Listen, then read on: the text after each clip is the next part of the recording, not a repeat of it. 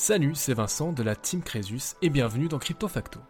Chaque semaine, je vous présente un concept ou un projet lié aux crypto-monnaies ou à la blockchain pour vous aider à mieux comprendre l'écosystème dans son ensemble et les projets dans lesquels vous investissez. Mon credo, il n'est jamais trop tard pour apprendre et j'espère que nous apprendrons beaucoup ensemble au fil des contenus diffusés ici. Bien évidemment, je ne donne aucun conseil en investissement, faites vos propres recherches et restez les seuls maîtres de votre argent. Si vous aimez le podcast, n'hésitez pas à vous abonner et à laisser un commentaire 5 étoiles et à partager vos épisodes préférés.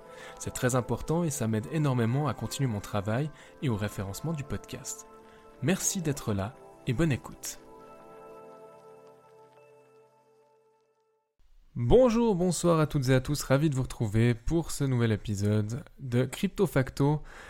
Aujourd'hui, j'ai envie de vous parler d'un dossier que j'ai dans le viseur depuis quelques temps déjà et je ne savais pas trop par où euh, commencer et j'ai envie de venir dans l'univers Cosmos. Alors je sais que Cosmos c'est très large mais là je m'intéresse aujourd'hui à Secret Network. Pour faire très court, il s'agit d'une blockchain sur le réseau et l'écosystème Cosmos et donc conçue sur un Cosmos SDK. Pour celles et ceux qui débarqueraient, le Cosmos SDK, c'est une espèce de boîte à outils de développement qui permet de s'attacher directement à l'écosystème Cosmos dans la construction d'une nouvelle blockchain. À titre d'exemple, la Binance Smart Chain est construite sur un Cosmos SDK. Et eh oui, rien que ça. Donc Binance est quelque part directement lié à l'écosystème Cosmos.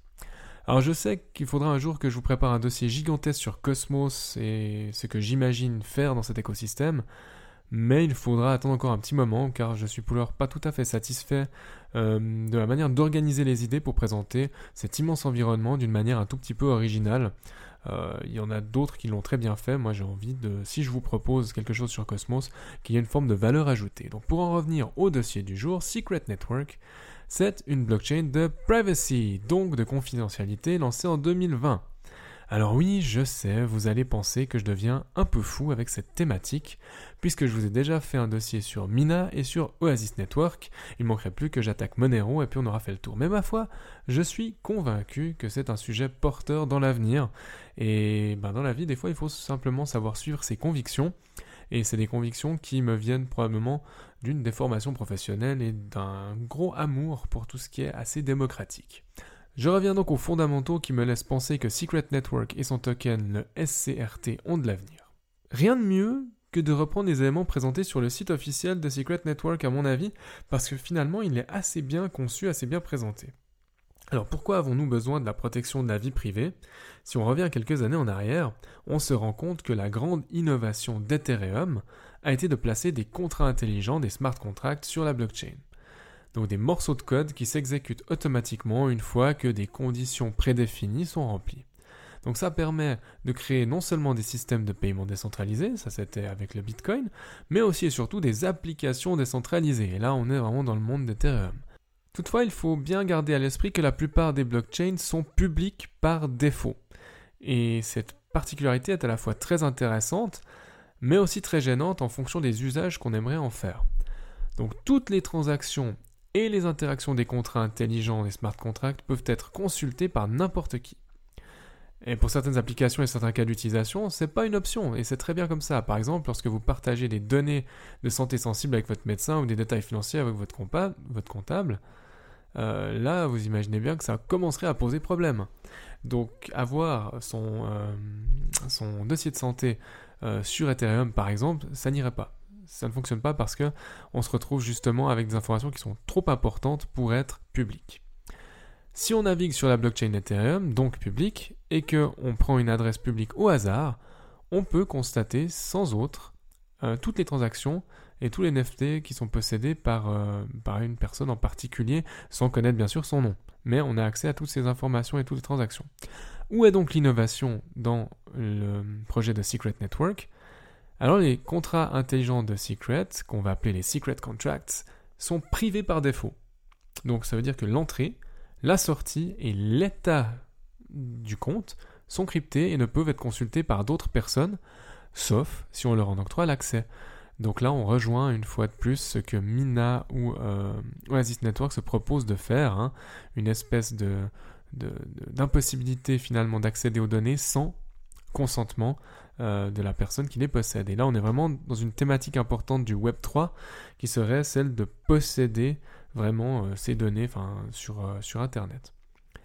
Ça ouvre la voie à des cas d'utilisation qui ne sont pas possibles sur les blockchains publiques par défaut. comment fonctionnent les secret contracts dont je viens de vous parler On a déjà un procédé qui s'appelle les Trusted Execution Environments, les TEE, e, et ces TEE e fonctionnent comme une boîte noire. La boîte noire va traiter les données et permettre au nœud de validation de vérifier les transactions au sein d'un bloc sans accéder aux données qui s'y trouvent. Ça veut dire que chaque validateur du Secret Network exécute son code dans un TEE, e, Trusted Execution Environment, de sorte que personne, pas même les nœuds opérant sur le réseau, ne puisse accéder aux informations décryptées et traitées. Les données sont donc cryptées privées par défaut, les utilisateurs de Secret Network vont avoir un autre outil à leur disposition qui est très très important, parce que là il faut un petit peu de compliance, c'est des clés de visualisation des viewing keys pour accéder à leurs données sensibles. Ces clés de visualisation peuvent être partagées avec des tiers, comme des, bah, des auditeurs. Quand je dis auditeurs, donc des, gens qui s'occupent de faire des audits, hein. euh, des portefeuilles et des navigateurs. Mais elles permettent aux, utilisateurs de garder le contrôle sur leurs données et de décider ce qui est partagé et surtout avec qui. Donc si tout à coup vous avez euh, je ne sais pas quelle euh, instance de contrôle qui vient toquer à votre porte pour vérifier euh, que vous n'ayez pas forcément fait de transaction illégale, eh ben vous avez la possibilité de certifier avec votre viewing keys que vos activités n'étaient pas illégales, cependant, ils n'auront pas accès aux transactions elles-mêmes. C'est ça, qui, est, assez intéressant, c'est que vous avez une certification infalsifiable de votre bonne foi sans pour autant avoir donné accès aux informations directement. Toutes ces applications sont donc liées à ce que le protocole appelle la Secret DeFi. Et la Secret DeFi définit toutes les transactions décentralisées qui utilisent les Secret Contracts, par exemple sur Ethereum parce qu'on a un bridge qui est en cours, et bien sûr dans l'écosystème Cosmos qui est par définition interopérable avec Secret Network. Et c'est là que je reprends les propos que l'on peut à nouveau trouver sur le site officiel avec quelques avantages qui sont présentés. Pour certains, la finance décentralisée, la DeFi, est bien plus avantageuse que la finance traditionnelle. Alors bien sûr que ça reste une question de point de vue, mais c'est vrai que selon les applications, on peut être d'accord avec cette affirmation. Tout dépend de ce que vous venez y faire. La DeFi est ouverte à tous, elle est résistante à la censure, moins coûteuse à entretenir et tout le monde peut vérifier le code qui la régit. Donc rien que planté comme ça, en deux phrases, c'est très clair, c'est limpide, on voit où est l'intérêt. Mais la plupart des projets et des applications de finance décentralisées sont construites sur des blockchains qui révèlent toutes les données de l'utilisateur. Les adresses des portefeuilles, les soldes et les transferts peuvent être consultés sur un grand livre public, puisque la blockchain c'est une espèce de grand registre, hein, et utilisée par d'autres personnes pour faire du profit aux dépens des utilisateurs de l'application. Avec des secret contracts, les données des utilisateurs sont, comme nous l'avons déjà dit, privées par défaut et ne peuvent pas être consultées par d'autres personnes sans leur permission. Donc les utilisateurs des applications SecretDeFi bénéficient ainsi par exemple d'une couche de protection contre des pirates ou les escrocs. C'est un premier exemple. Donc si les autres individus de cette planète ne peuvent pas savoir combien vous détenez, vous êtes tout de suite beaucoup moins susceptible de devenir la cible de pirates et d'escrocs. C'est logique, hein on va pas forcément euh, venir vérifier si vous avez de l'argent. Euh, c'est beaucoup plus simple de directement s'attaquer à quelqu'un dont on a la preuve qu'il a beaucoup d'argent. Donc même si des pirates parviennent à accéder à votre portefeuille, ne pourront pas voir vos fonds si vous les avez stockés sous forme de jetons secrets. Et les jetons secrets, c'est le standard de jetons utilisé dans les applications Secret DeFi, j'y reviens tout à l'heure. Un autre aspect qui est avantageux à utiliser les secret contracts, vous êtes protégé contre les bots de front-running et de MEV. Pour faire très très simple, le front-running est la valeur extraite par les mineurs, donc le MEV, se produisent lorsque euh, des acteurs vont utiliser leur connaissance des transactions futures, donc vous enregistrez des transactions futures euh, sur la blockchain, hein, pour eux réaliser des bénéfices, souvent au détriment des investisseurs individuels. Donc avec les contrats secrets, les ordres ne sont pas visibles sur le même pool, donc il n'y a aucun attaquant, aucun mineur malveillant qui peut devancer les ordres et ainsi liquider par exemple votre position ou simplement vous faire perdre euh, un avantage si vous achetez au marché. Et dernier point peut-être que je vais traiter ici, il y a une certaine flexibilité de partager euh, les détails et rester en, conformité. Ce qu'on veut pas, ou ce qu'on ne voudrait pas, c'est qu'à un moment donné, on se retrouve avec euh, des tokens qui deviennent illégaux. Alors on sait, c'est la blockchain, c'est de la DeFi techniquement, on va pas euh, dépendre de ces instances centralisées, mais on ne sait jamais. Euh, je pense qu'il ne faut pas forcément lutter contre euh, une forme de centralisation, il faut plutôt essayer de travailler avec et de voir ce qu'il est possible de faire de manière décentralisée et ce qu'il est possible de faire centralisé et peut-être de faire cohabiter un peu les deux systèmes. Alors cette flexibilité est importante parce qu'avec Secret DeFi, on bénéficie d'une certaine confidentialité, c'est clair, mais on va pouvoir autoriser d'autres personnes à consulter les informations à l'aide de ces fameuses clés de visualisation dont je vous parlais tout à l'heure. Et c'est exactement ça, ces clés de visualisation, ces viewing keys, qui vous permettent de vous conformer aux règlements financiers euh, aujourd'hui et à l'avenir, bien sûr, parce que chaque réglementation va amener une couche de contraintes supplémentaires euh, sur l'écosystème des blockchains. Et je pense qu'il ne faut pas se mentir, tôt ou tard, il y aura une réglementation.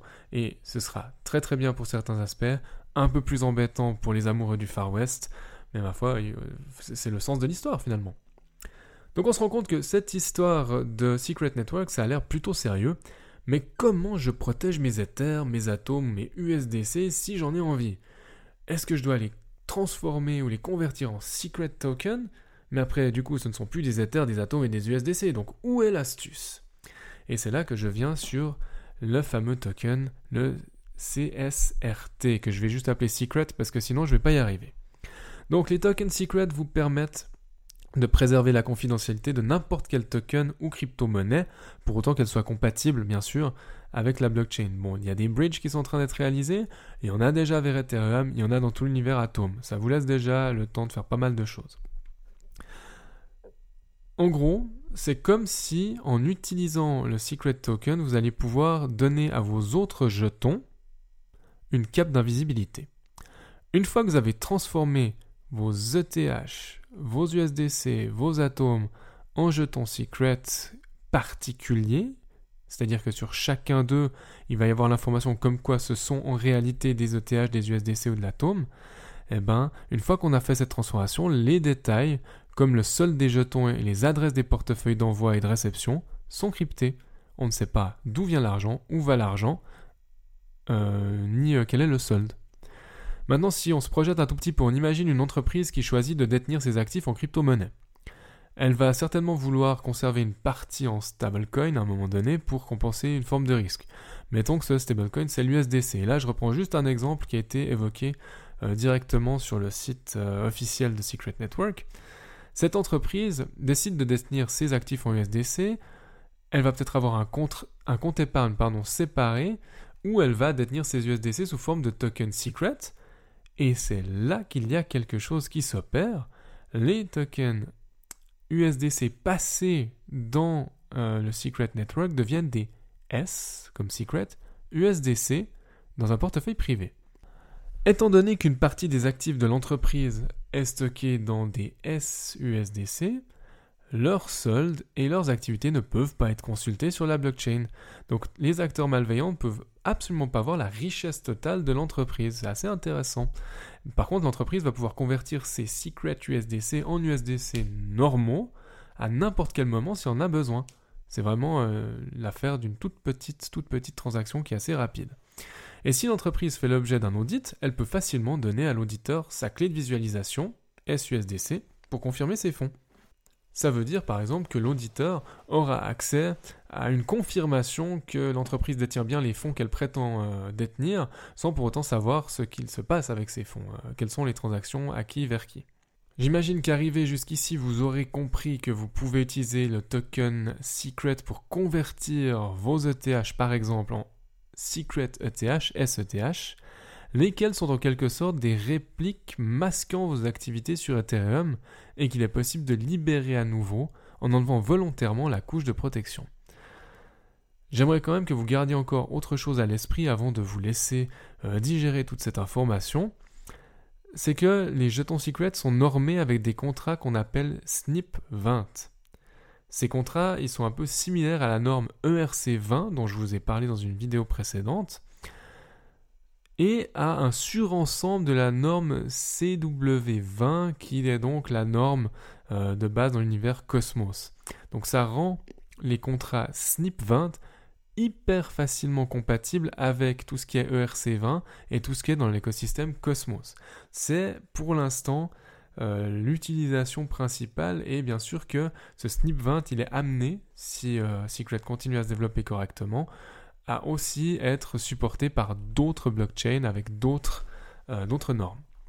Si je resserre la focale une fois encore sur le jeton, le SCRT en tant qu'actif spéculatif, il faut noter que ce token est à l'heure actuelle environ en 230e position et a une capitalisation d'environ 100 millions de dollars.